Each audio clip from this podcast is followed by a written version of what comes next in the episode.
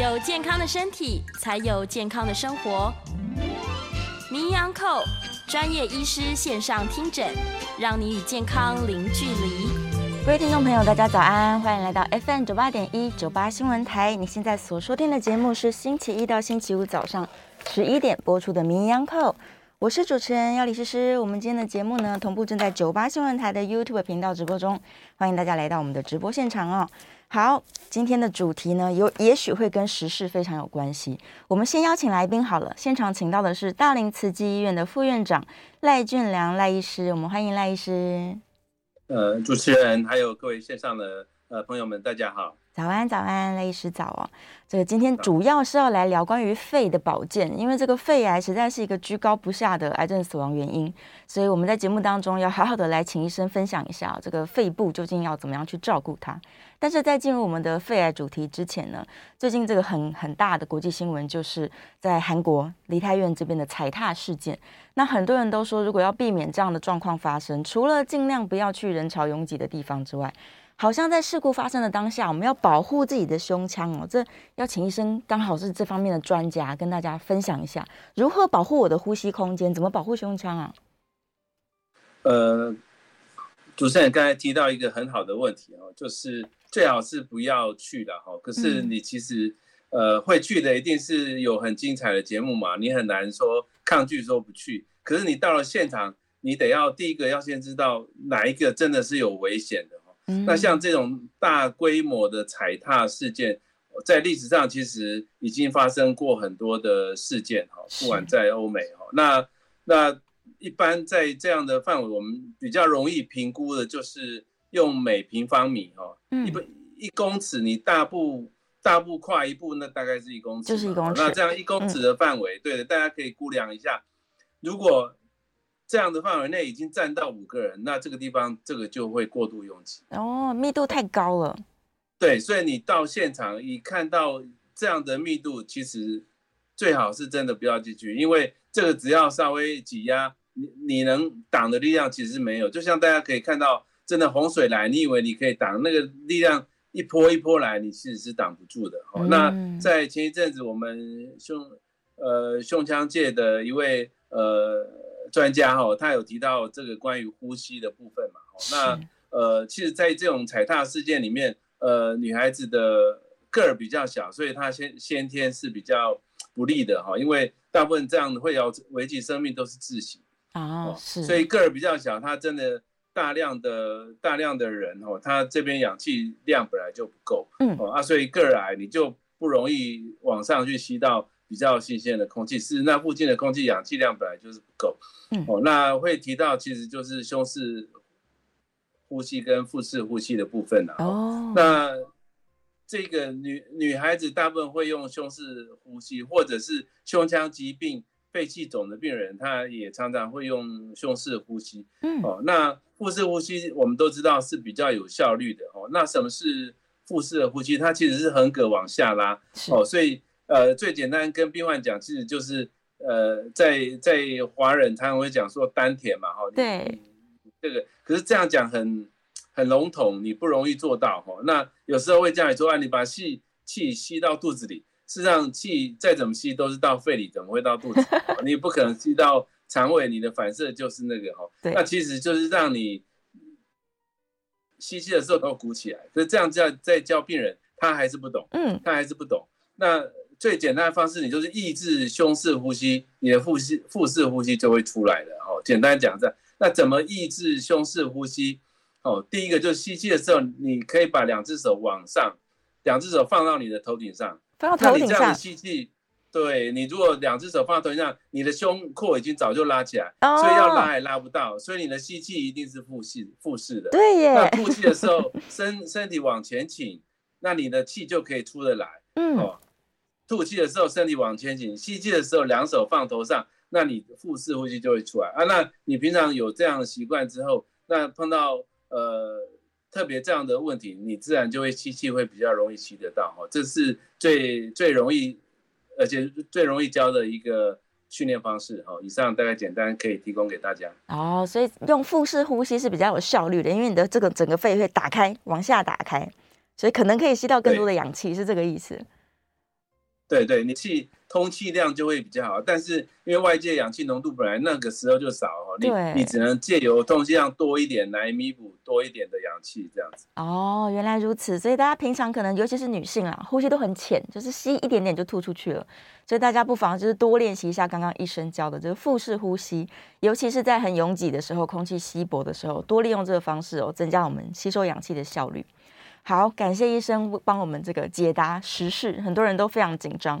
我猜可能近期的一些大型活动，大家就会减少 参加的意愿，主办单位应该心情会有点这不太好。但是没关系啦，就是学习正确的方式保护自己还是很要紧的。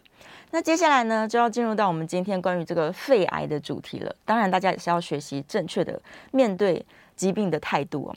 在肺癌呢，台湾已经连续三年是十大癌症死亡死亡原因的第一名，这实在是太高了。那就医生在观察，台湾这个肺癌这么高的原因到底是什么啊？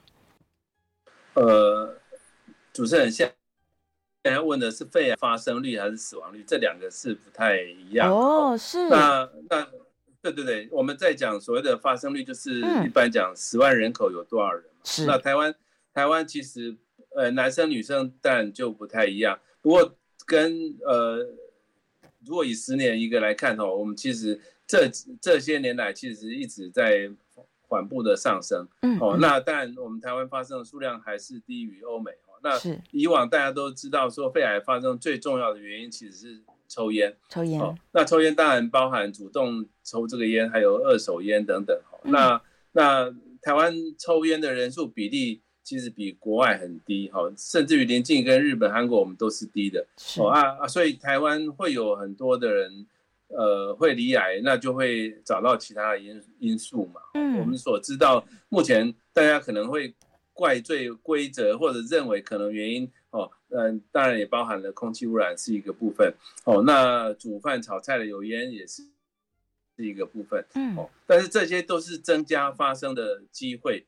好了，我们常常讲说，哎，空气污染，哦，在佛家里面讲说，这是一个共业，哦，空气都站在那边的，你制造不好的空气，我也得吸啊，哦，那那这个就是共业，那只能大家尽量把空气，哦，能够净化，就不要减少碳排等等，哦，这些才有办法，哦，那空气污染是一个因素，哦，那当然其他还有比较少部分，比如说一些呃致癌物质，比如砷啊，哦，一些的暴露等等，哦，或者氡气，那台湾的。建材哦，如果是台湾自己本土的石材，其实是不太有氡气的哈。那国外引进的这种高级的石材来做建筑物，反而哦，那就可能有氡气铺路的可能哈。不过这些都相对于呃整个抽烟、二手烟、空气污染、哦油烟等等哈，这些铺路哦的风险性都还低。最主要还是这几位哦。不过更多的是真的找不到原因。哦，那这个这个因素就比较奇怪。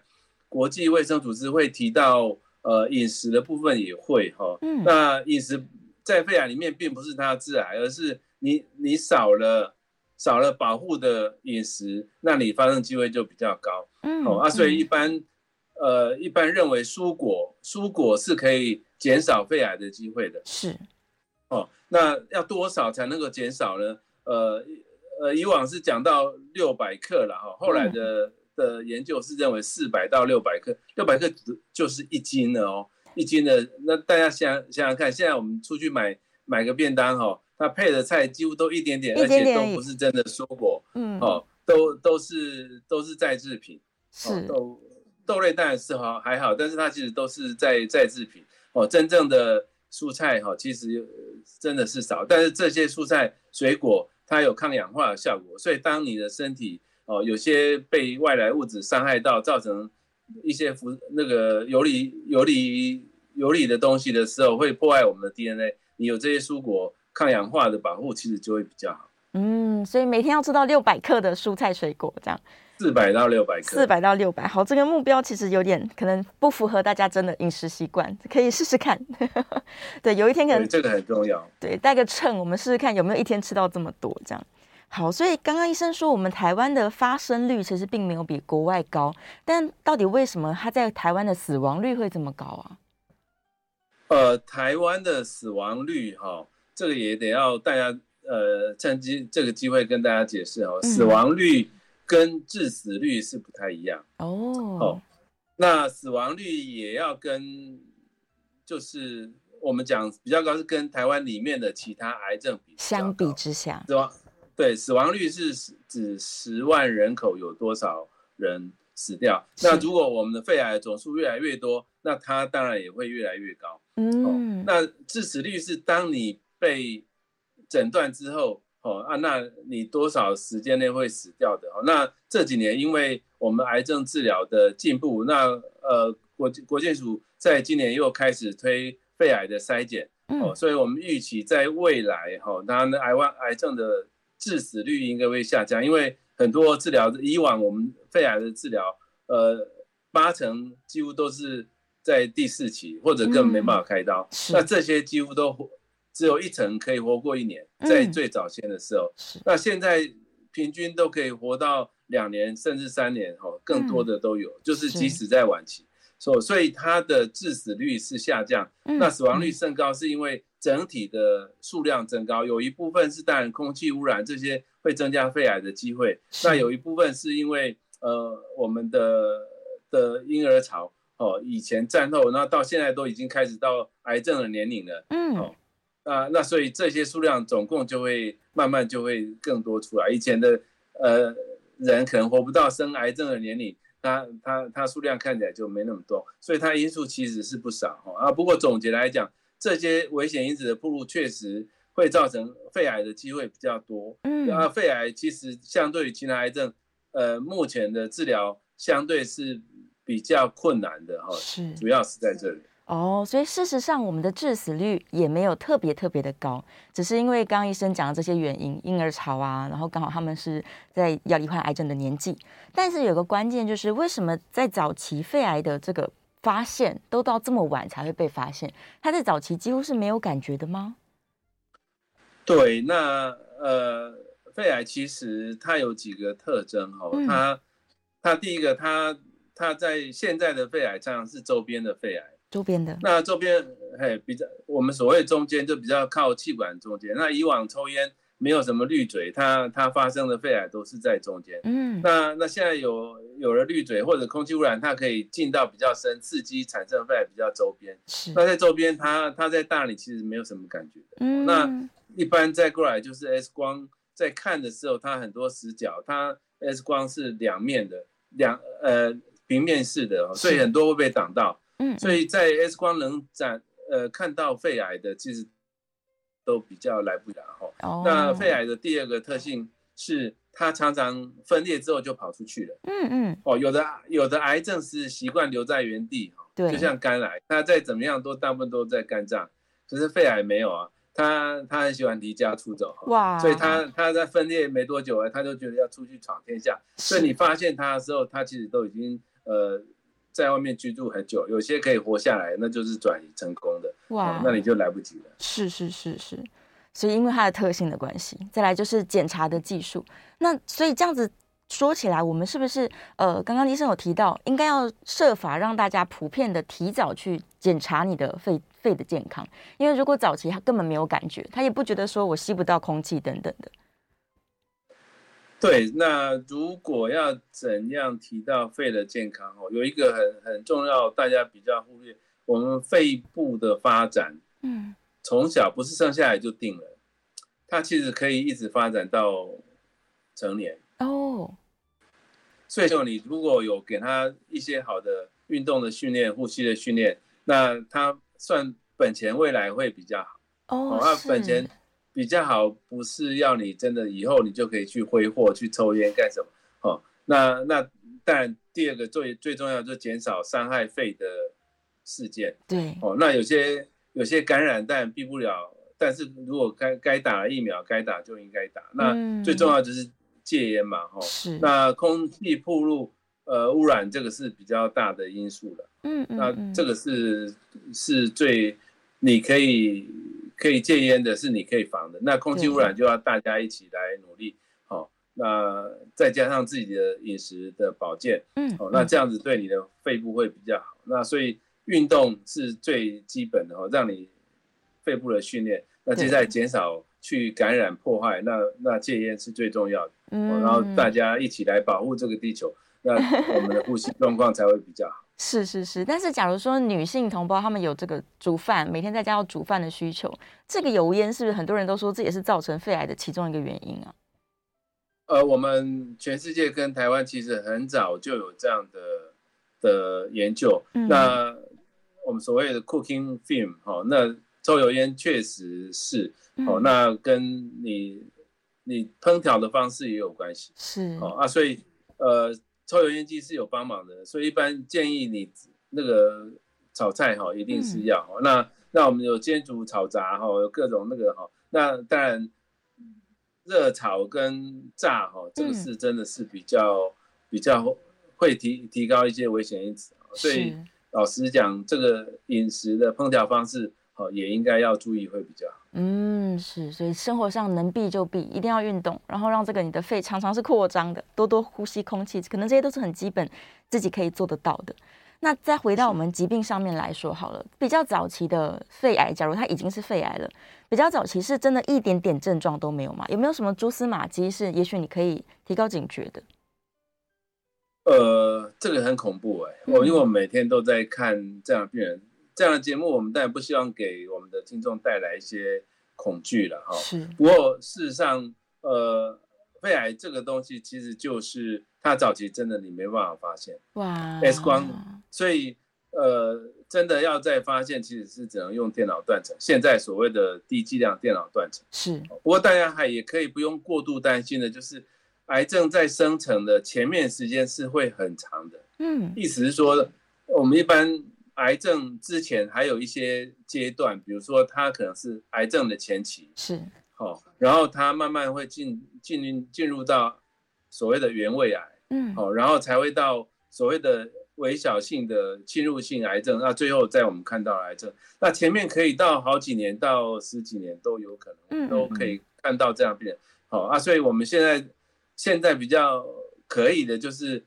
像这些连早期的部分，我们在电脑断断层上也都可以看得到。是哦啊，所以所以有些就可以这样用筛检的方式哈。那目前低剂量的电脑断层，它辐射的暴露其实是在一年可以接受的暴露范围之内。嗯哦，所以我们目前呃，当然还有费用的问题的哈。那那如果费用个人没有太大问题，辐射量的考虑其实是可以接受的哈。那那用这个就容易去抓到。这样的早期的肺癌，哦或者是癌症的前期，但是你如果真的发现，也不用过度的担忧，哈啊，会不会我晚一点就怎样？像在这个阶段的话，通常即使半年、一年、两年、三年，一般是两年内，通常是不至于会危及到说不可收拾的程度。是，那如果两年就不行了，表示你现在看到也不行了啊，也是太晚了。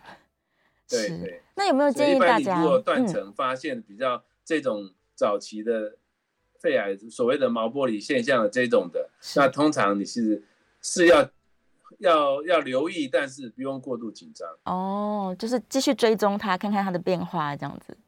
对，是是是。有没有建议哪一个年纪？就是例如说，我可能三十五岁之后，我是不是就应该来安排第一次这个低剂量的电脑断层？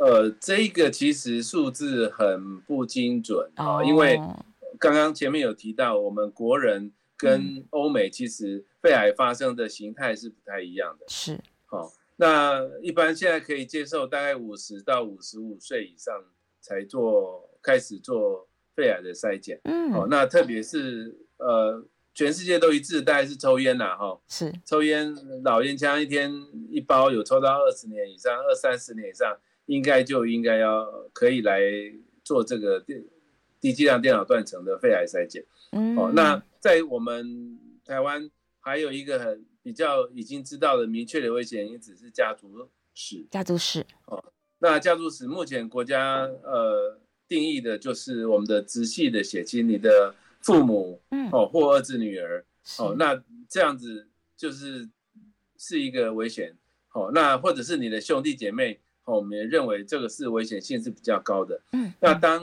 当这群人有癌症肺癌的病史哈。肺癌哦，有有的是其他癌，并没有在这里面。就是如果你的你的家人哦有肺癌的病史，那你其实就会比较高。但是什么年龄开始开始筛检，国家目前免费提供的其实是女生四十五岁，男生五十岁。哦，那我们我们也可以看到，呃，更年轻的哈，比如说，呃，我们最近呃有一本那个肺癌临床诊疗的关键笔记这本书里面，我们也提了一个很有趣的例子啊，那个家族史哈，其实是从从奶奶哈，然后那个病人哈，那后来。奶奶比较严重，她是其实是压力太大，就把她女儿哦，也年龄还还不到三十五岁哈，她就让她去做，结果也是发现啊。不过这种如果这个要来看，她如果晚一点发现，其实可能也还不至于有问题，因为就前面这个阶段是长得很慢的，是哦，所以其实是不用过度担心哦。那一般照这样年龄，其实是。呃，大部分绝大部分是还 OK 的。嗯，所以他假如有家族史，然后真的很担忧的话，他就自费早点来做，其实也不影响。对啊，但是你、嗯、你想想看哦，你如果二十几岁就让他做，发现一个，对那你不是担忧二三十年？没错，他会一直很担忧。对，但是这么早期的肺癌，它的处置，我们等下因为。差不多要进广告了，我担心我们现在进入处置可能来不及，医生讲完。好，我们下一段回来开始说，就是假如你真的发现肺癌了，那我要怎么样，就是开始进行我的治疗？这心态上如何准备？还有目前的医学它究竟是怎么样为病人设计一个这个治疗的方案呢？好，时间的关系，我们等一下在这个第二段节目继续来讲解怎么样治疗。那聊天室的问题呢，大家可以继续在这个我们的 YouTube 线上用文字留下你的讯息。那开放 Coin 的时间，嗯，看看等一下我们讲的速度。假如讲的比较快的话，大家就可以准备 Coin 进来。所以我现在先卖个关子，不把 Coin 专线说出去，免得大家太急了，想说哇，赶快问问题。这样好，这个肺癌呢，其实的确是发生比率稍微高一点，所以我想大家提高警觉，来多做关注是好的。那就像刚刚医生说的，假如说你自己有家族史，或是你自己真的是老烟枪，然后你想说啊。这个我应该要逃避呢，还是要面对这件事呢？应该事实建议还是面对比较好。所以，既然低剂量电脑断层这个辐射很少，又可以早期的发现小型的这个问题的话，建议大家也可以来做个检查。好，我们稍微休息一下，进一段广告，广告之后马上回来。欢迎回到 FM 九八点一九八新闻台。你现在所收听的节目是《名医央叩》，我是主持人药理诗诗。今天在节目中呢，我们来讲这个关于肺癌哦，而且正好有一本非常重要的书已经出版了，大家可以来线上去购买，叫做《肺癌临床诊疗关键笔记》。邀请到现场的来宾是大林慈济医院的副院长赖俊良赖医师，我们再次欢迎赖医师。谢谢，呃。好，接下来呢，我们刚刚这个前面有聊到一些大家该怎么样平常注意，说尽量避免让你的肺呢处在一个高风险的状况之下。那接下来就要进入到比较复杂的这个治疗了，因为刚刚一一开始医生就说过，肺癌在台湾相较于其他癌症的死亡率比较高的原因，其实是因为它的治治疗是相对复杂的，就是有时候是相当棘手，再来就是发现的时间往往都比较晚，所以。呃，我们现在请医生来跟大家分析一下，说，因为的的确治疗是比较困难，我担心听众朋友不容易理解，但有没有办法，我们用比较简单的方式，让大家大概知道我每一个时期我应该要怎么样配合治疗？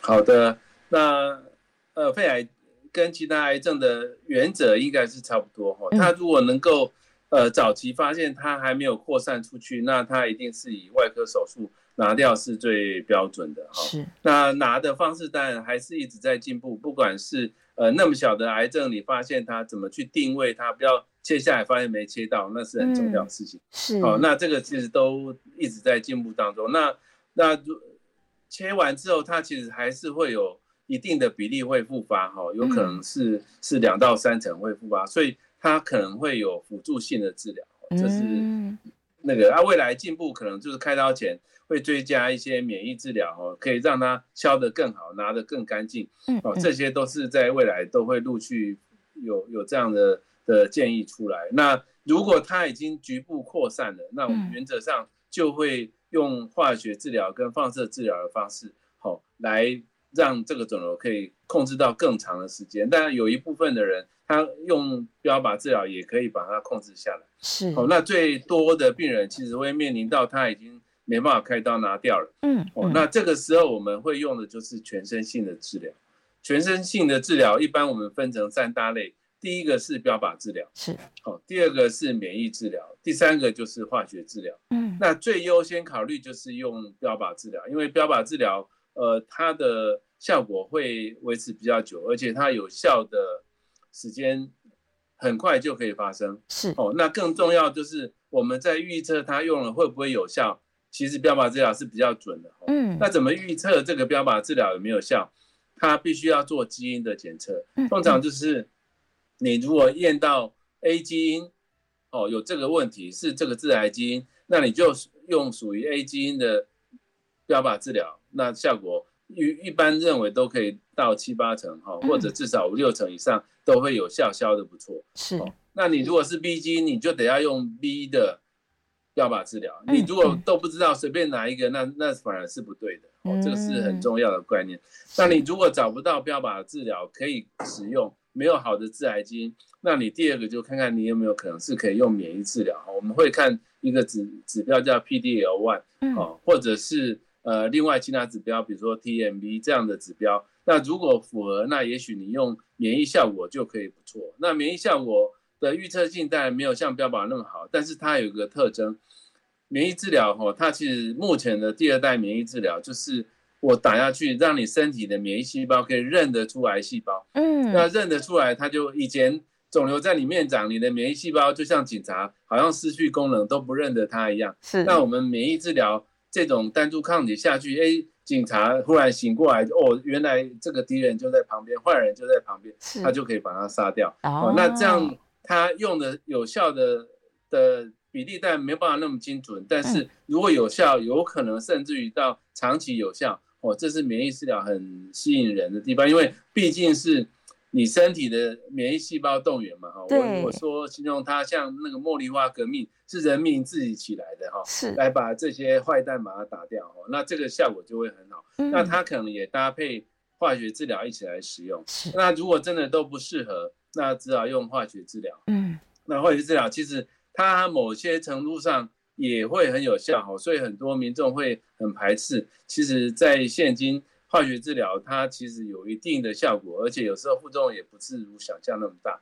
哦，那不管怎么样，每一种治疗，你如果可以有效，你都有用到，你就能够让你整个存活哦，会变得比较好。而且，其实有治疗，生活品质会比呃没有治疗哦，那疾病恶化，生活品质还还是会比较好。哦，所以还是建议大家一定要就是配合医生做治疗的啦。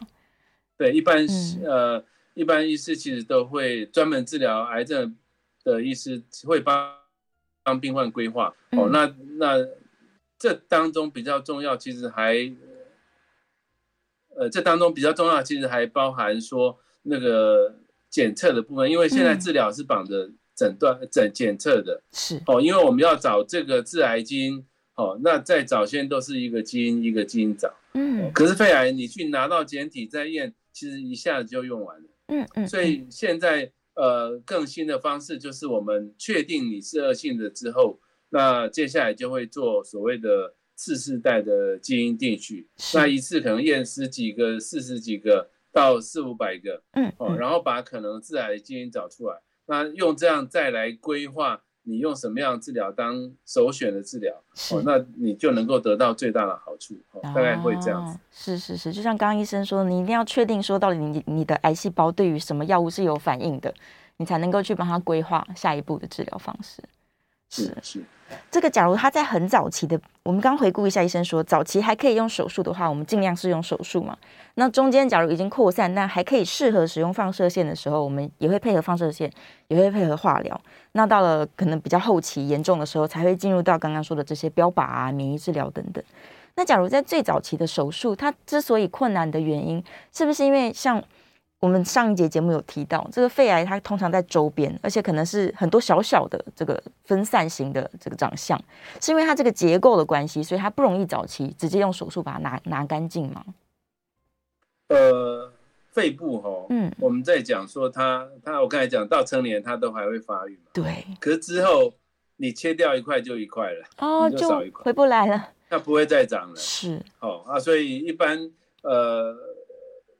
肺部你发现第一个，当然刚刚主持人提到有多颗的，这是另外一种形形态了哈。嗯，那大部分通常就是一颗哈或者是两颗的毛玻璃的病灶，这个早期的，那那这个切当然是没问题。可是呃，肺部肿瘤切，它没有办法像像挖饼一样挖一个洞啊，嗯嗯，哦，它它其实像剥橘子这样一次就是一个三角形的，所以同样一小颗如果边边，那你拿掉很简单，可是长到很中间，你可能为了那一小颗整个要拿掉就就浪费很多了，哇，所以其实我们会。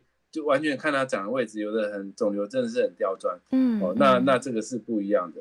那每一次开开完它以后就会稍微粘连，要再开第二次、第三次也相对就变不好开，所以这些都很多考虑的，但也不不完全是哦，我我很紧张，我就把它拿掉就好。对，可能这个还是要呃，我们呃各位听众，如果真的有些状况，他的其实会帮他好好的规划跟建议。哦，所以有一些状况，可能他自己想要手术，医生也不见得说我们要这么快就进入手术。呃，对，其实积极程度每个外科医师不见得一样哈、嗯、啊，所以有时候你你会会跟内外科医师去讨论，嗯，论哈。那因为术后也有人要照顾的问题，所以其实考量的问题，它不是如果很早期的，倒不是。那么急的哈，嗯嗯，那可是如果真的有些情况，医师建议你应该赶快看，那表示表示那个那个已经比较像恶性的，那个就不要拖延。很多人还是碰到那个，因为真的有一群人，他就想要不面对他就好，那那个是不可能的。哦，那这个部分，因为癌细胞其实每天可能都可能有有上万个，甚至到。嗯、呃，几十万、几百万跑出去的，都有可能，只是活出去不见得会活得下来的。是是是，就他会一直乱跑啦，但不一定会定居在某个地方。对对对对，对，是这样概念。嗯，所以还是要配合医生的这个沟通啦，医病的沟通还是太要紧了。是想要问医生一个额外的事情，因为也许前一阵子有一个剧非常红，就是《王冠》啊，然后大家看到说，哎，以前这个国王把一半的肺都拿掉了。但是我们这个肺叶的保留啊，它跟我们的肺功能是很有直接关系的，对不对？就是对，嗯，那一般呃，我们当然是用肺功能的数量来看，但是如果整体看，你你你只留一个肺，其实还够用的哦，是只留一个肺，但是如果是因为肺癌要切到整个肺，它它的品质生活品质就会不好，嗯，但是如果只有一个肺叶或一个肺结，就比较小的。那这个通常是影响就没那么大。哦，是是是，所以该手术手术也不要太担心，就是逃避型的人可能要勇敢面对一点，那过度积极的人你就先听听医生怎么说，这样，因为有些治疗规划可能是先让它变小一点，我们比较好开啊，对，或者是这个位置像刚刚医生说很棘手的位置，也不能说我说开就开。是我我我得特别要介绍呃、嗯、最近这这本书，因为它里面是是，是用。故事来讲，所以从呃一般诊断或一般家里可能面临的问题哈、嗯，那诊断到各种分歧，它有各种病人的故事，所以如果你很担心，你从这个故事里面，你可以慢慢看到所有可能会面临到的问题哈，没有到所有，可能绝大部分很常见的问题都可以在这里面找到一个解答，是是，是，你的心就会比较安，心安才有办法慢慢的赶快呃，因才可以比较。呃，顺利的来接受这个治疗，得到最好的效果。嗯，就是从容不迫的配合医生了。有时候太紧张了，反而会可能想东想西。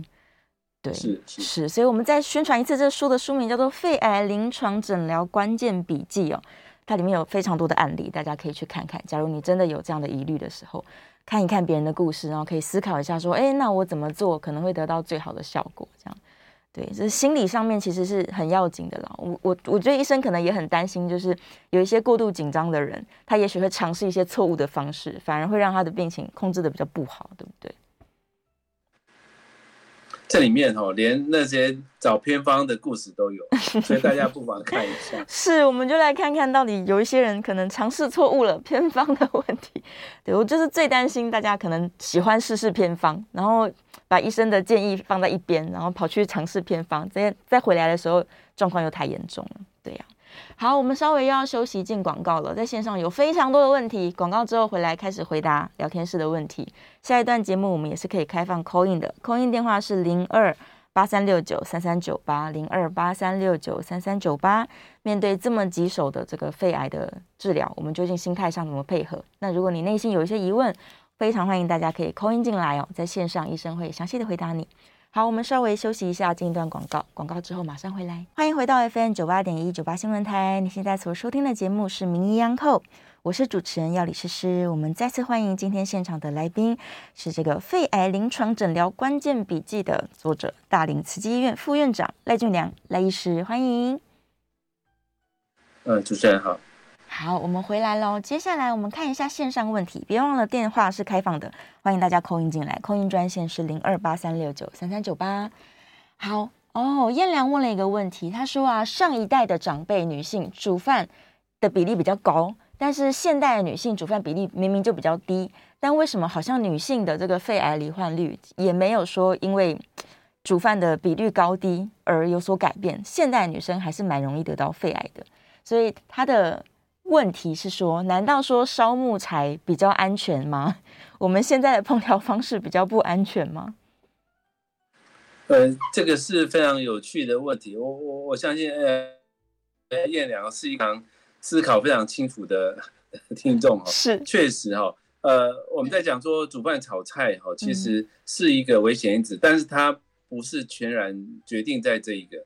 所以你看到很多上班族其实都是买买外食嘛，对不对？他根本也不煮啊，一样也得到啊。所以我常常讲，你讲这样，你讲那个只是让我们家庭主妇都不煮而已。事实上，它是危险因子比较高，但是以现在还有其他的致癌因子会造成肺癌，哦比如说你空气污染就是一个嘛。对。那二手烟当然也是一个，这些因素可能都大过你煮饭炒菜的。因素，但是你如果通通没有煮饭炒菜，可能就是一个，那也牵扯到那个煮的方式，嗯，哦，那你如果油油炸哦或炒的的机会多，那你当然暴露风险就比较大哦。那确实是你没办法用现代人都少做这个 来解释，可是整体统计起来，它还是会增高一些。嗯，是是是，所以大家可能烹调方式改变一下也不错啦，就多多多水煮。虽然可能比较不香，这样好。哎，在电话线上有一位黄先生 call in 进来，黄先生请说。请问一下啊，嗯，我一个朋友，呃，不不烟不酒，哦，从来不抽烟也不喝酒，是。他煮饭是偶尔，呃，在几十年前，因为上下班比较早，他有煮饭带便当给小孩吃，嗯。那个时候都会用抽抽油烟机，那几十年后呢？最近他得到这个，就是说肺结节了啊，是，那大概是两边都有，大概一点二公分。嗯，那肺结节是不是一点二公分？听说也要开刀，那这个开刀下去会不会好呢？那为什么现在台湾肺结这个这个肺肺癌那么多呢？那是不是请医生解释一下？那这一点二公分开刀，是不是要化验结果？是不是有恶性还是良性？是否给我们解释一下？谢谢。好，谢谢黄先生。好的，我先回答这个，因为呃，您的这位朋呃朋友，他的一点二公分的肺结节，他其实。还没有确定是不是恶性嘛？哈，嗯，那一般我们认为在零点八公分以上是应该要处理哈。那处理的方式，如果它很单纯，其他地方没有看到什么东西，它确实是可以直接呃手术切除。那切除的方式，有人在开刀当中就立刻先看它是良性恶性。哦，如果确定是良性，它那个简单切除影响肺功能就不大。是，那如果确定它是恶性。它可以一次性的就把它拿得很干净，好，连淋巴结一起拿。那也有，他这次先简单，等到确定之后再计划，呃，一个时间把它整个拿干净，这个也是有的哈。那刚刚另另外一个问题就是说，我们现在的这些呃，他也不抽烟不喝酒什么这些东西嘛哈。那我们刚才提到说，呃，有各种其他的铺路，其实还可能。那还有一个因素，我们前面没有提到，就是呃慢性的发炎哦，或者是基因的因素也会哈。所以为什么为什么有些家族的人就比较容易？因为我们基因呃我们的 DNA 哈，就这这些基因其实每天都会被破坏的，只是我们身体大部分都会把它修复到很好。嗯，那有的人他修复了基因，可能就功能差一点，有时候会修的有点瑕疵，哦，那它突变的就会累积比较快，哦，就会发生。嗯、那这个就没办法，因为可能是从小就父母给你的带在身上了。对，哦，那还有一种是慢性发炎，比如说我们看到有一些肺纤维化或老的肺结核的人，嗯，他得到肺癌的机会也比较大。他就是因为他结了一个疤在那边，嗯，那这个结疤的东西，它其实是在一个慢性发炎的状态，一直在刺激。哦，那刺激它当然就就会有一些伤害哈，那所以它发生癌症的机会也会比较高。哦，所以这个因素可能就不是我们能够决定的哈，因为这个是包含以往的感染哦，还有个人的体质的问题。哦，是是是，好，接下来我们顺着这个问题，我们继续帮燕良回答好了。他说这个开刀啊这件事情会不会造成这个程度不一的粘连，还有纤维化的可能性呢？呃，粘连是会有程度不一的粘连，嗯、而且就看你的，因为开完刀哈，肺不是少了一块吗？嗯，哦啊，所以那个那个空间必须要总是要来填补嘛，哈、哦。是。那有的人是他肺部可以稍微，其他的肺就稍微再张大一点来补这块空间，嗯、那这样的情况肺活量其实影响不大。是。那有些是他肺也张不到那么大了，他的横膈就得要拉上来，或者是。还留了一点点的肋膜积水或者整个粘连等等哈，那那这个就会有有影响。那开刀如果很干净的切掉，哦，那粘连的情况就没有太大。但是有时候开刀比较棘手，或者是他他先前有一些微细一些微小的感染等等，哦，或者是后来那个肺癌真的有从上面不小心有已经跑出来的。那这些未来可能就粘连的情况就会比较厉害。嗯，是是是。好，接下来彦良也问到一个，就是非典型症状这件事情哦，就是他会肩膀疼痛啊，或者是各种地方疼痛。这个，哎，非典型的症状有哪一些啊？我们好像也有提到说是会头痛的吗？哎，肺癌哈，是。我们大部分会想说，呃，咳嗽啦、咳血啦等等哈，嗯、那这个是来自于肺部的症状嘛。那早期的肺癌，我们刚才讲没有症状，所以很多人会看到新闻说哦，因为什么头痛啊，或或骨头痛啦、啊，或一边没力啦，后来就发现来不及。